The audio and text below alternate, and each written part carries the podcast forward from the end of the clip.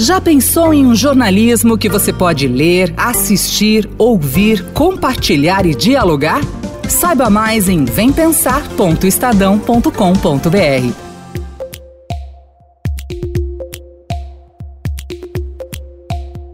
Olá, sejam bem-vindos ao Estadão Notícias e como fazemos quinzenalmente, hoje é dia do Poder em Pauta, que é aquele espaço em que discutimos temas e trazemos bastidores relevantes que envolvem os três poderes: executivo, legislativo e judiciário. E esse bate-papo conta com a presença da nossa equipe em Brasília. Vou começar dando um olá aqui para o Rafael Moraes Moura, que sabe tudo sobre o judiciário brasileiro. Tudo bem, Rafa? Tudo bem? Bom dia para todo mundo. E o dia já começa com fortes emoções, com julgamento já em andamento. É isso aí. E no final tem a tão aguardada dica de filmes e séries do Rafael, hein? Não perca! E quem também está aqui conosco é a Jussara Soares, que cobre os bastidores do Executivo, do Palácio do Planalto. Tudo bem, Jussara? Tudo jóia, que bom estar aqui de novo, sempre uma alegria e fico com saudade. Parece que 15 dias demora muito para passar. é verdade. E para fechar esse timaço tá ele aqui, Felipe Frazão, que acompanha de perto o legislativo brasileiro. Tudo bem, Frazão? Tudo bem, Gustavo? Como vão, vão estar com meus colegas de novo e com os nossos ouvintes? Aliás, não se surpreendam se a gente tiver alguma interferência aí da senhora Laura, né? Filha do Frazão aí, pode ser que ela surja no meio da gravação. Não se assustem, viu, gente? Não é isso, Frazão? Participação especialíssima, né? é, trabalhamos para que ela não interfira tanto, mas como ela está aprendendo a falar, e ela tem um aninho só e quase seis meses, uh, tá complicado. Ela vê o pai falando, ela quer dialogar. E a Laura é a nossa setorista de parquinho, entendeu? Ela pode dizer aí qual é o melhor parquinho de Brasília. Eu acho que pode, hein? Vamos pensar nessa participação fixa. É isso Fogo aí. no parquinho é o que vai ter aí até fevereiro na política de Brasília. Hoje, por exemplo, no Poder em Pauta, nós vamos falar da polêmica eleição para a presidência da Câmara dos Deputados e do Senado. Maia e Alcolumbre conseguirão disputar esse pleito? E não sei, né? Parece que o negócio vai lá para o STF. E para abrir o programa, claro, vamos falar do assunto mais quente, que é essa eleição no Congresso Nacional. Já passo a bola para você, Rafael Moraes Moura. Conta pra gente por que, que foi parar no STF. Passou a bola e passou a bomba, né, Gustavo? Já no meu colo, né? Porque o fogo no, do, do Congresso Nacional, as faíscas já atingem o Supremo Tribunal Federal. Eu sempre gosto de fazer aquela comparação futebolística de que o Supremo é tipo um VAR, né? Ele entra em campo depois que o jogo já rolou e diz se valeu ou não. Mas olha que curioso, o VAR, nesse caso, que é o Supremo, vai funcionar antes da partida começar efetivamente. A gente está falando de uma disputa pelo comando da presidência da Câmara e do, e do, do Senado, que o Frazão vai dar mais detalhes, que só em fevereiro de 2021, e olha só, o Supremo já está decidindo quem são os jogadores que podem entrar em campo e correr a bola. O julgamento, Gustavo, começa meia-noite e um de sexta-feira. O nosso ouvinte que acordou agora para ouvir a gente, o julgamento já está rolando, previsão de durar uma semana. Só que o pessoal pergunta, né? As sessões do Supremo não são aquelas sessões por videoconferência que a gente vê na televisão, os ministros, aqueles barracos, né, Gustavo, que a gente gosta Sim. tanto, que animam as sessões. Mas dessa vez é diferente. É um julgamento silencioso, longe dos olhos da opinião pública e longe daquelas transmissões ao vivo da TV Justiça. É no plenário virtual do Supremo.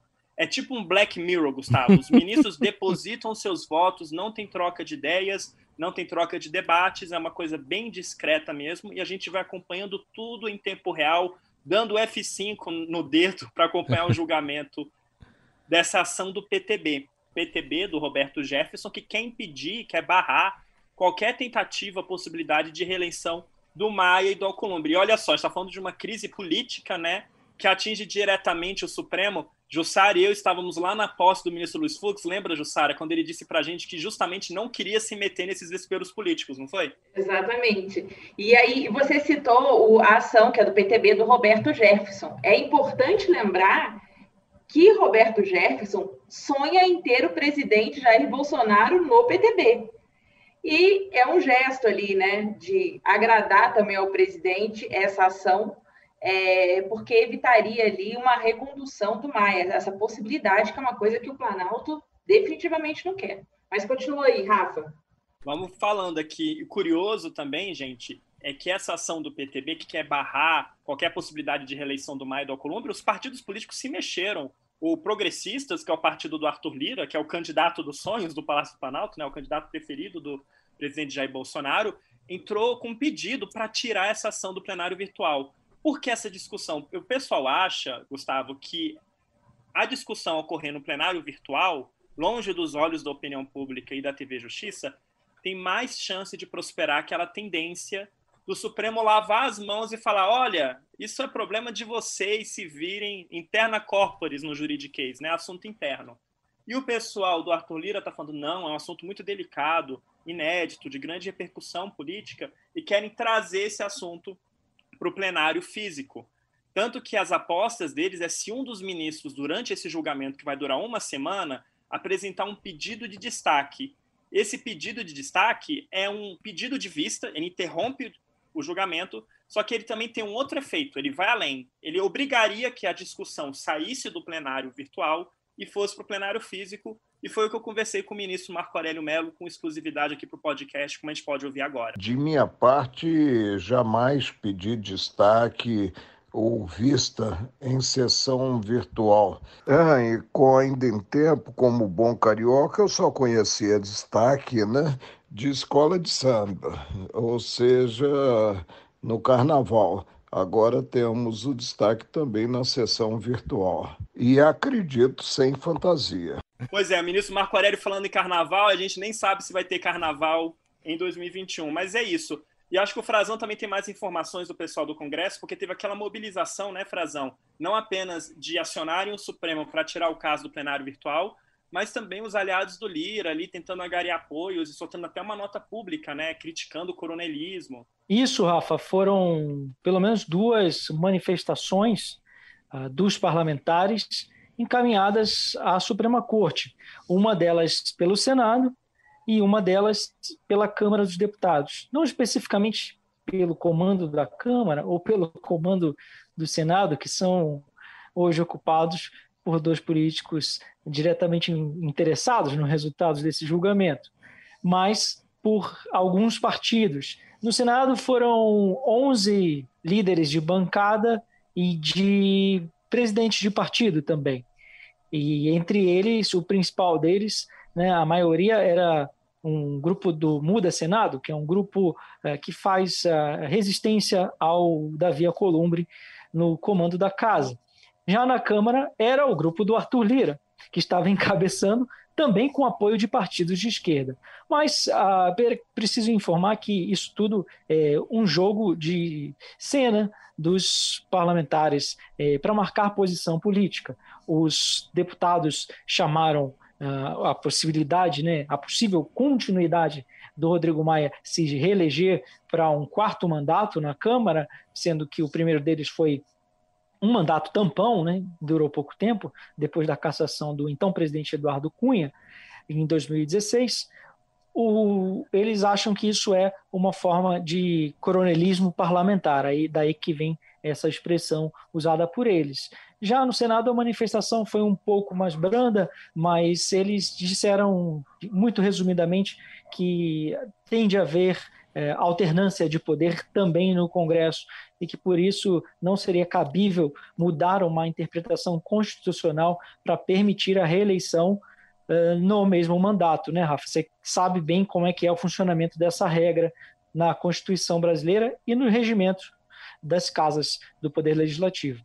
Isso sem falar, Frazão, também que se o Supremo tem essa tendência né, de falar que é um assunto interno do Congresso e deixar para os parlamentares resolverem, isso não encerra a polêmica, né? Aí você vai ter os parlamentares decidindo, né, a Câmara decidindo se o Maia pode ou não ter um terceiro mandato seguido, né? Então, pode livrar, o Supremo tira dele da reta, mas deixa ainda a polêmica no ar e a controvérsia para os parlamentares resolverem.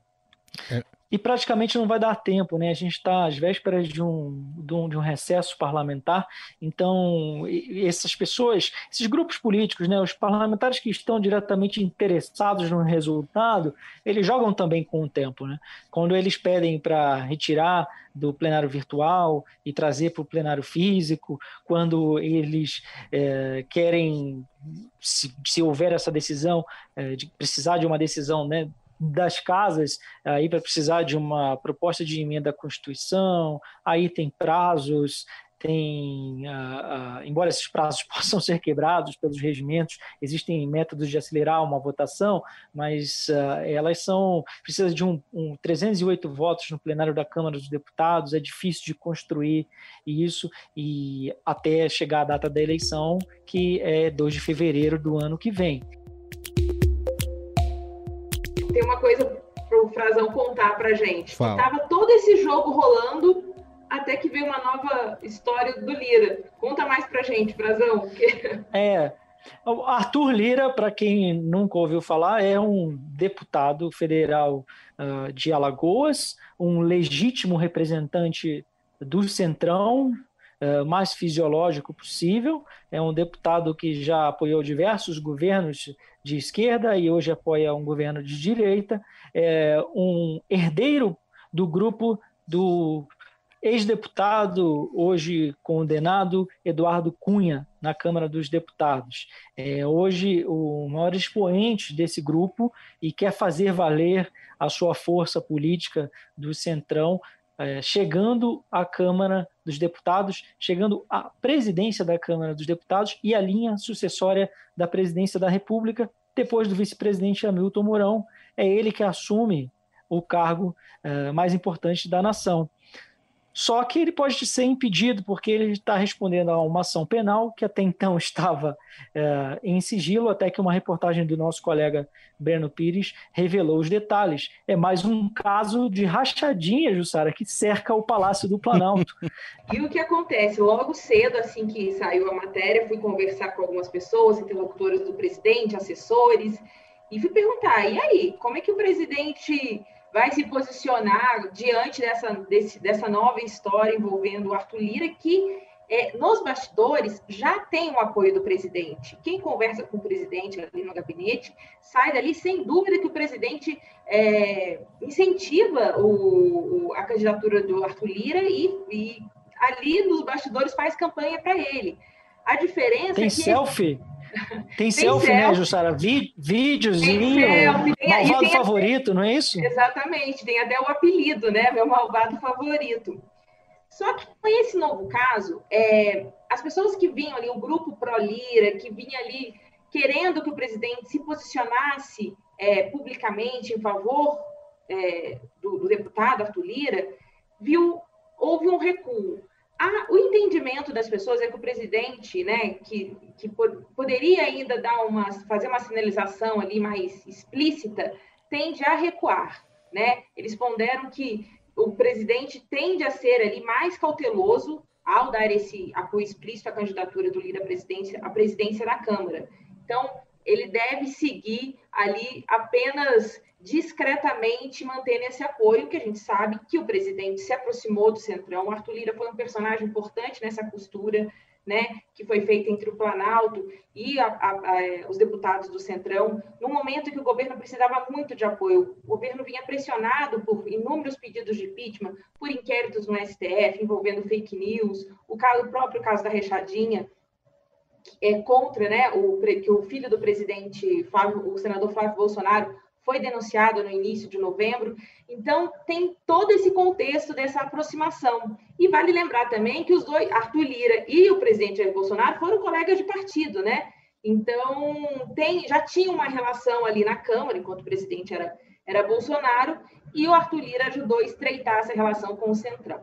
Pois bem, o que que não, e é só lembrar, Jussara, que para o pessoal entender que a gente está falando rachadinha, rachadinha. Rachadinha, gente, é quando um deputado ele toma ou faz um acordo com os seus funcionários de confiança do gabinete para que eles devolvam parte do salário que eles recebem para fazer uma caixinha para ser usado, sabe-se lá como, se no próprio patrimônio ou numa campanha eleitoral. E nesse caso do Arthur Lira, era lá na Assembleia Legislativa de Alagoas, quando ele era deputado estadual, junto com mais 11 deputados estaduais, é, o Ministério Público acusa, os acusa de desviar, é, formar uma quadrilha e desviar 254 milhões de reais. E relatórios dos órgãos de investigação já identificaram 500 que o Lira esperava receber 566 cheques de R$ 2.300 arredondadamente, o que perfazia ali mais 1,3 milhão de reais na época em, em, valores aproximados, arredondados. É uma rachadinha maior que a do é Flávio, né? Maior, é um caso é, maior. Do, no Rio de Janeiro, eles conseguem, pelo menos o que a gente, o que a investigação consegue provas e elementos, foi de mais ou menos 50 milhões de reais. O Lira está dizendo que já apresentou defesa e que não cometeu irregularidade nenhuma. Agora, é importante que o caso, esse caso ter vindo à tona, envolvendo também um suposto esquema de rachadinha, que é muito semelhante do, daquele crime que o Flávio Bolsonaro é acusado, faz com que o presidente Jair Bolsonaro se faça ali de, de morto. É um assunto que ele não quer não quer tocar, ele não quer levar esse assunto para dentro do Palácio do Planalto, embora esteja dentro do Palácio do Planalto, porque afinal de contas o Arthur Lira é um articulador ali informal, ele não é um líder do governo formalmente, mas a gente sabe que é um hoje um deputado que transita super bem, é bem recebido ali no, no, no Palácio do Planalto. E o outro desdobramento dessa história é que o presidente Jair Bolsonaro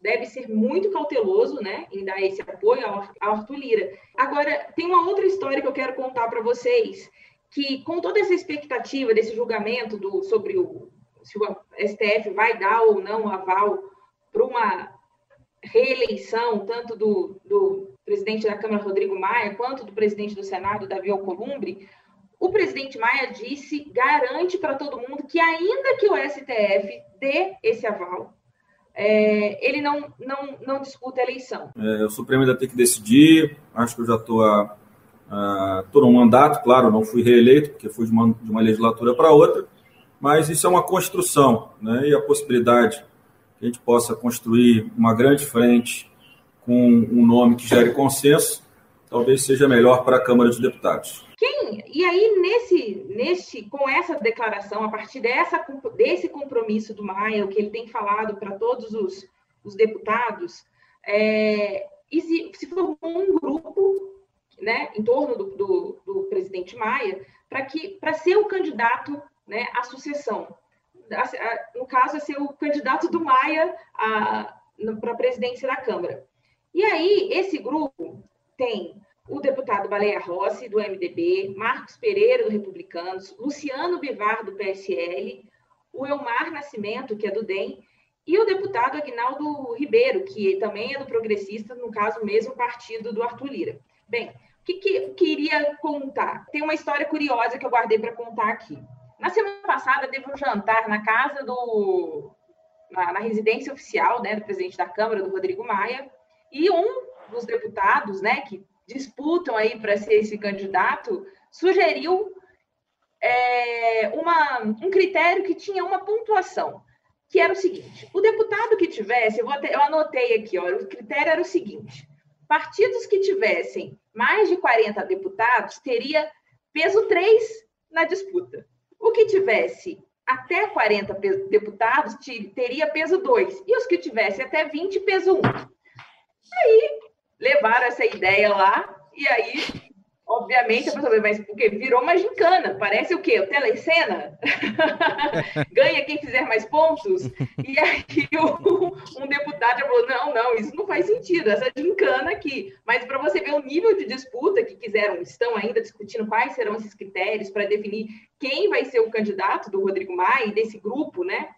Que contra o Arthur Lira, é, essa ideia é, pareceu absurda ali mesmo, e a gincana eleitoral parou por ali mesmo, né? É só uma, um detalhezinho que você falou, duas coisas que eu apurei também esses dias, não posso deixar de contar aqui em primeira mão. Primeiro, Ninguém que vota no Arthur Lira está chocado com o caso dele de rachadinho e vai deixar de votar nele por causa disso. Os deputados sabem que essa é uma tradição é, das ruins na política brasileira, é uma prática arraigada. E eles, por isso mesmo que a gente só viu críticas uh, em on, como a gente fala, né, no jargão jornalístico, só vieram a público deputados que já são contra ele. E a outra uh, coisa que eu queria contar é o seguinte: é, essa decisão sobre quem vai ser o candidato do Maia, que é claro que é quem consegue trazer mais votos para o bloco deles, e ele está prestes a declarar, fazer um anúncio público, uh, pode ser que nas próximas horas, ainda hoje, sexta-feira, ou na semana que vem, de um núcleo duro ali do DEM, do MDB, do PSDB e alguns outros partidos uh, que vão fazer um anúncio de que vão, vão estar fechados juntos uh, para esse grupo do Rodrigo Maia. Uh, e esses, eles dependem muito é, dos votos da esquerda. E para a esquerda, hoje, eles não confiam em nenhum desses nomes que se apresentam. menos mal que continue o Rodrigo Maia. Por isso que há um jogo de cena, Rafa, nessa ação no Supremo. Os partidos de esquerda vão lá dizer que são contra a reeleição, mas na verdade, para eles a situação é tão complicada que é melhor que o Maia consiga se reeleger. Perfeito, e acho que não é só no Congresso que o Maia tem muito apoio, né? Tem gente no Supremo, o ministro do Supremo que eu conversei nessa semana, que acha que se o Supremo lavar as mãos e decidir que é assunto interno do Congresso isso que o Maia compete mesmo no terceiro mandato. Tem gente que acha isso. Sempre reclama que o Supremo decide pela Câmara. E na hora que a gente tem o poder de decidir no voto, muitos não querem, querem que o Supremo decida. Olha que incoerência. E queria até esclarecer para os nossos ouvintes, Jussara, Gustavo, Frazão, por que, que o Maia tem tanto apoio não apenas no Congresso, mas também no Supremo, né? O Maia e o Alcolumbre. A avaliação de ministros é o seguinte, de que esses nomes já são testados, já são conhecidos, e servem de contraponto aos excessos cometidos pelo Palácio do Planalto. Então, o Supremo acha que para governabilidade, para manutenção do equilíbrio entre os poderes, das relações institucionais, seria melhor manter esses nomes que servem de contrapeso ao presidente Jair Bolsonaro, que já são conhecidos, não são daquela ala verborrágica, imprevisível. Lembrando que, lembrando que no Senado, né, Frazão, por exemplo, tramitam vários pedidos de impeachment de ministros do Supremo Tribunal Federal e o Alcolumbre até agora tem resistido àquela pressão para abrir, a CPI da Lava Toga. Então é. o Supremo tem interesse. Mais ou menos, tramita mais ou menos, está é. lá, está lá, mas está na gaveta, né? Chegou, tá mas não tramitou. Então é isso, todo mundo. Então, em resumo, é isso: está todo mundo caçando voto no Congresso, no Supremo. No Supremo são 11, não são 513 como na Câmara, né? Acho que a gente vai ter que aguardar o desdobramento desse plenário virtual, todo mundo ficar online na frente do computador, dando F5 até o dedo doer, esperando uma semana de julgamento. Termina às 11h59 do dia 11 de dezembro. Isso, claro, se nenhum ministro pedir vista ou pedir destaque teremos um dia, noites mal dormidas e dias emocionantes pela frente. E é importante lembrar que tudo isso que a gente contou pode mudar de uma noite. É um jantar muda tudo. um jantar em Brasília muda todo esse cenário. Mas vamos aguardar e a gente volta para contar.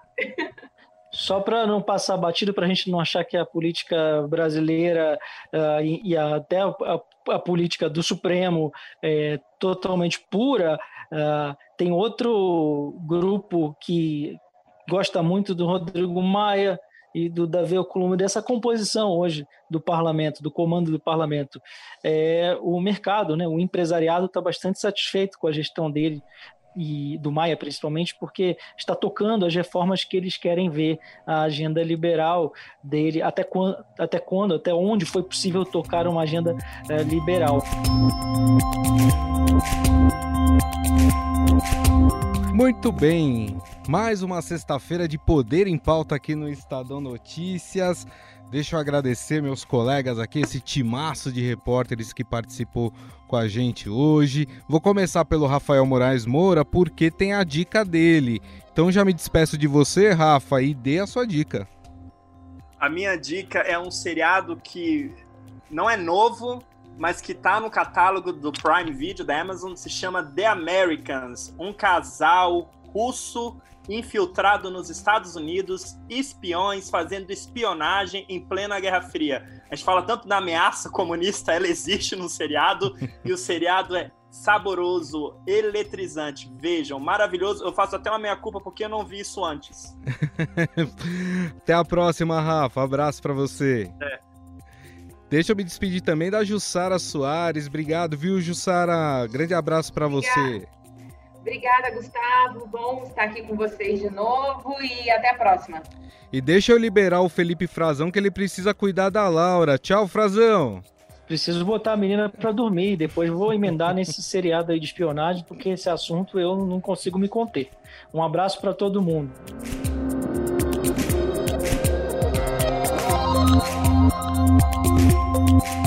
O Estado Notícias desta sexta-feira vai ficando por aqui. Contou com apresentação e produção minha, Gustavo Lopes, e montagem de Moacir Biasi. O editor do núcleo de áudio do Estadão é Emanuel Bonfim.